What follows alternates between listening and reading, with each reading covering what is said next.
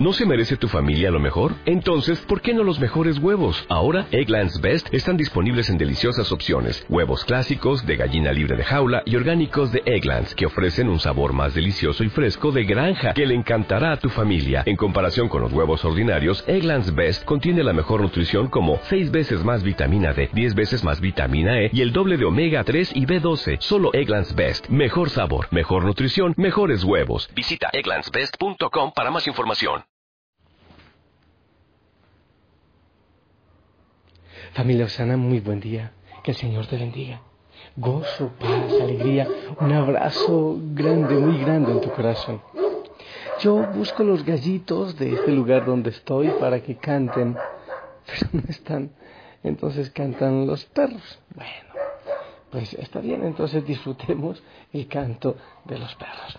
Y que venga la fuerza del Espíritu Santo allí donde tú estás, claro, que Él te abrace, que el Espíritu de Dios te abrace y posea todo tu ser.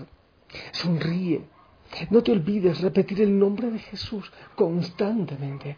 No te olvides el tono de presencia, la frase de contacto, también el centenario. Oye, la idea es estar siempre en oración.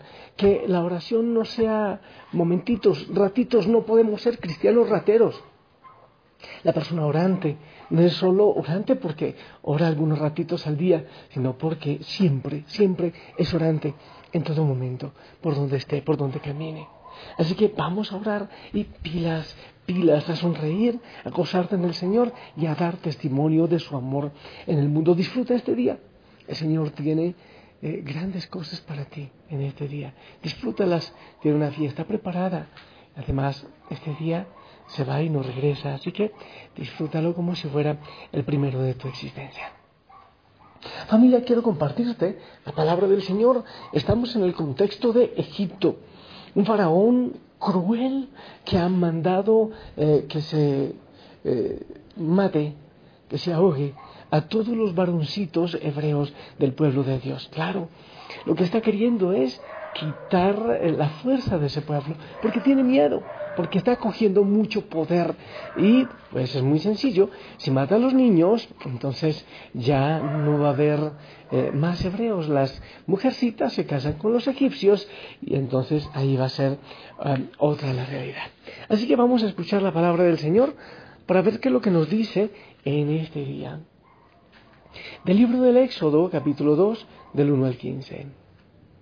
En aquellos días un hombre de la tribu de Leví se casó con una mujer de su misma tribu. La mujer concibió y dio a luz a un hijo, y viendo que era hermoso, lo tuvo escondido tres meses. Pero como ya no podía ocultarlo por más tiempo, tomó la canastilla de mimbre, la embadurnó con betún y con brea, metió en ella al niño y lo dejó entre los juncos, a la orilla del río. Entretanto, la hermana del niño se quedó a cierta distancia para ver lo que sucedía. Bajó la hija del faraón a bañarse en el río, y mientras sus doncellas se paseaban por la orilla, vio la canastilla entre los juncos y envió a una criada para que se la trajera. La abrió y encontró en ella un niño que lloraba. Se compadeció de él y exclamó, es un niño hebreo. Entonces se acercó la hermana del niño y le dijo a la hija del faraón, ¿Quieres que vaya a llamar a una nodriza hebrea para que te críe el niño? La hija del faraón le dijo que sí. Entonces la joven fue a llamar a la madre del niño. La hija del faraón eh, le dijo a esta, toma a este niño, críamelo y yo te pagaré. Tomó la mujer al niño y lo crió. El niño creció y ella se lo llevó entonces a la hija del faraón que lo adoptó como hijo y lo llamó Moisés, que significa de las aguas lo he sacado. Cuando Moisés creció, fue a visitar a sus hermanos y se dio cuenta de sus eh, penosos trabajos. Vio también cómo un egipcio maltrataba a uno de sus hermanos hebreos. Entonces Moisés miró a todas partes, no vio a nadie, mató al egipcio y lo escondió en la arena. Al día siguiente, salió y vio que dos hebreos se estaban peleando. Le dijo entonces al culpable, ¿por qué le pegas a tu compañero? Pero él contestó, ¿quién te ha nombrado jefe y juez de nosotros? ¿Acaso piensas matarme como al egipcio? Lleno de temor Moisés pensó, sin duda que ya todo el mundo lo sabe, Se enteró el faraón de lo sucedido y buscó a Moisés para matarlo, pero él huyó lejos del faraón y se fue a vivir al país de Madián. Palabra de Dios. Familia, creo que podemos continuar con la reflexión de José, aunque ya pasamos por allí. Eh, la maldad del ser humano y Dios que aprovecha esa maldad para obras maravillosas, como pasó con José. Ahora con Moisés. Un faraón que se cree Dios, pero que después tendrá que entender por mano del mismo Dios quién es Dios, quién es el rey del universo. Este hombre que quiere acabar con el pueblo elegido, con el pueblo escogido, con el pueblo de Dios.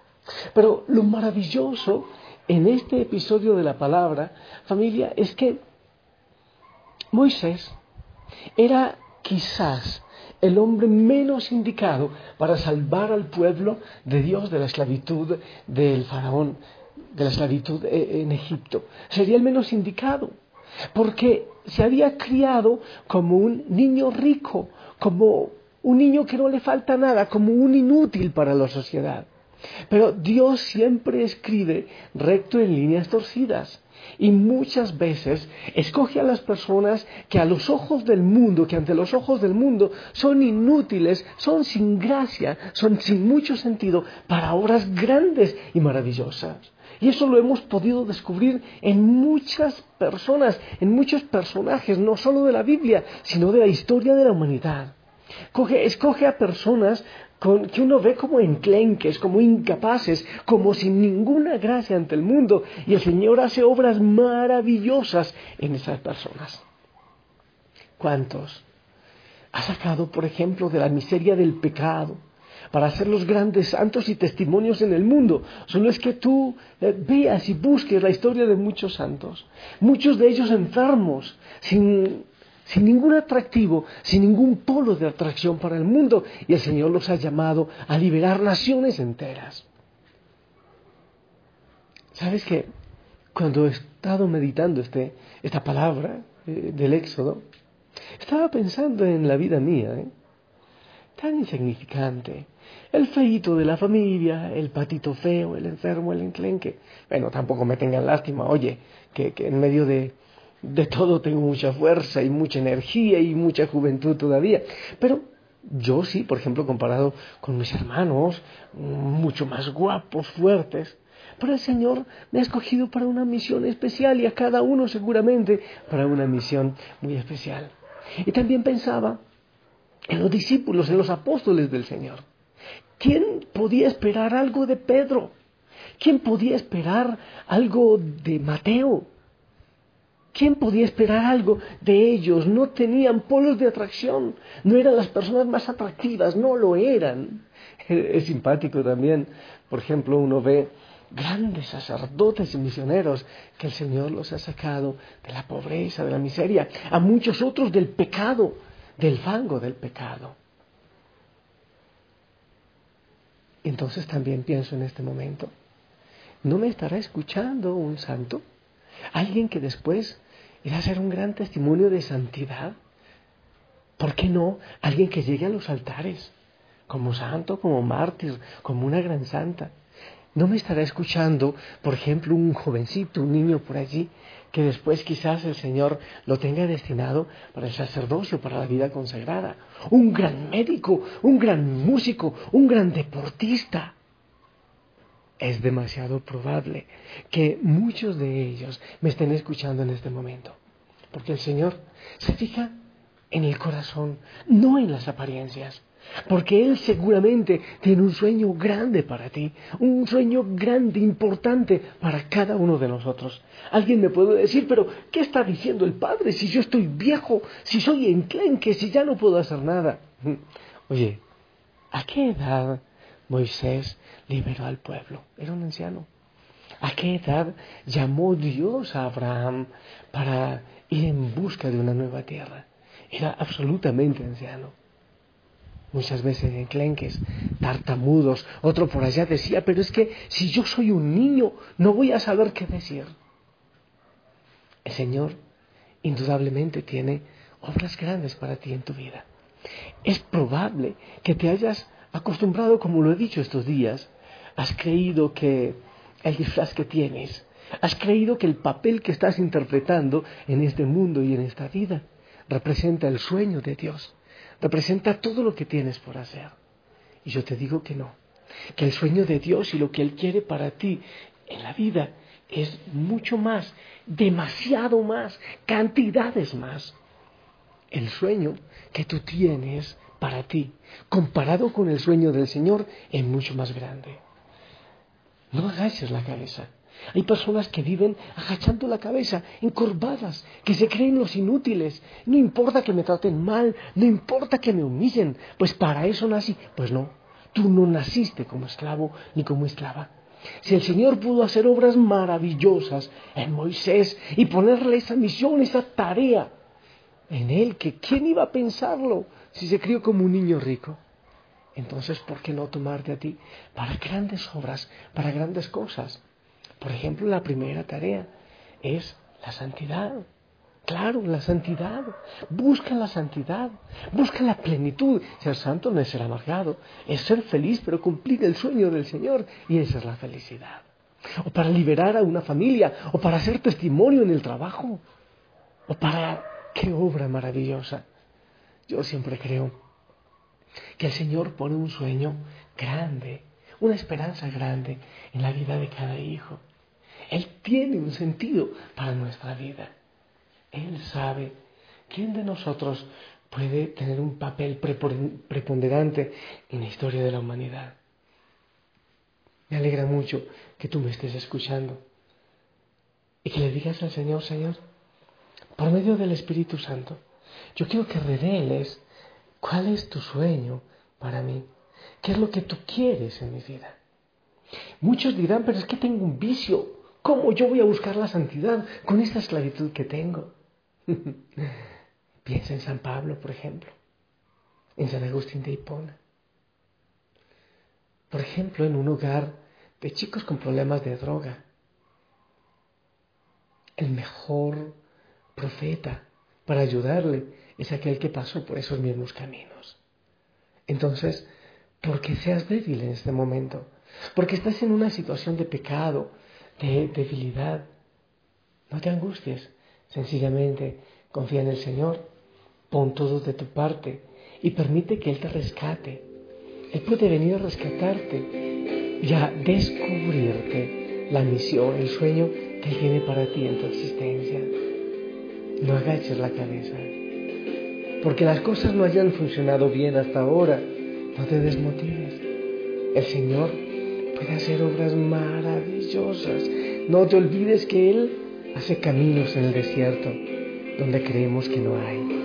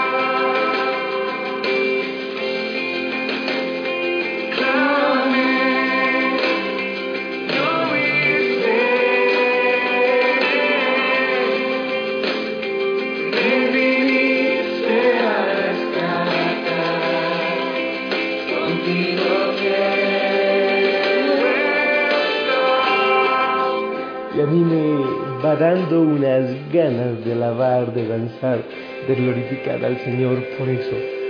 Porque aunque el mundo nos vea débiles, feos, enclenques, el Señor tiene misiones grandes para nosotros.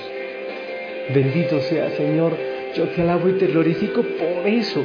Gracias, Señor, por todo lo que puedes hacer con esos hijos e hijas, Susana, que incluso desde casa pueden evangelizar por medio de sus grupos, Susana, sus hogueras, que pueden predicar de tantas maneras. Por eso te exaltamos, Señor, te alabamos, te glorificamos desde la mañana y para todo el día, y que nuestro corazón, con su palpitar, diga tu nombre y te alabe y te glorifique todo el tiempo. Que lo hagamos también con la respiración y con todo nuestro corazón. Que te adoremos, que te alabemos que te glorifiquemos. Señor, gracias por todos los santos y santas que me están escuchando ahora. Gracias por esos que van a anunciar, que van a predicar. Gracias por esos que van a decir la verdad. Gracias por eso que esos que van a liberar, liberar a tu pueblo de esclavitud. Gracias porque en esos hogares hay sacerdotes, religiosos, médicos, cantantes, eh, científicos que me están escuchando porque tú pones el sueño, su sueño, tu sueño en sus corazones. Bendícelo, Señor, y esta bendición de manera especial para los benefactores, para todos los que ayudan a la obra osana de distintas maneras, con su oración, con su servicio, aquellos que ayudan también a los pustinik, eh, con el alimento, de tantas maneras. Bendícelo, Señor, acompáñalo siempre a toda la familia osana, en el nombre del Padre, del Hijo y del Espíritu Santo. Amén. Familia, la bendición pero fuerte, no te olvides que esta semana estoy en un gran reto. Bendíceme, por favor, y a toda la familia.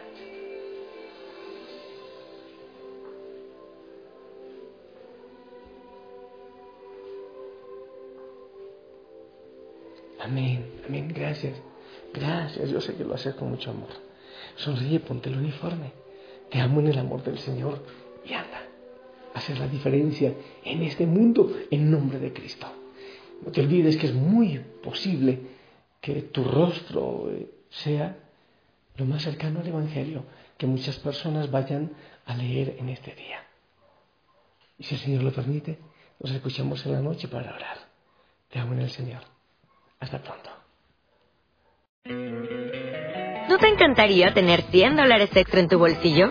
Haz que un experto bilingüe de TurboTax declare tus impuestos para el 31 de marzo y obtén 100 dólares de vuelta al instante. Porque no importa cuáles hayan sido tus logros del año pasado, TurboTax hace que cuenten. Obtén 100 dólares de vuelta y tus impuestos con 100% de precisión. Solo con Intuit TurboTax. Debes declarar para el 31 de marzo. Crédito solo aplicable al costo de la presentación federal con TurboTax Full Service. Oferta sujeta a cambios o cancelación en cualquier momento.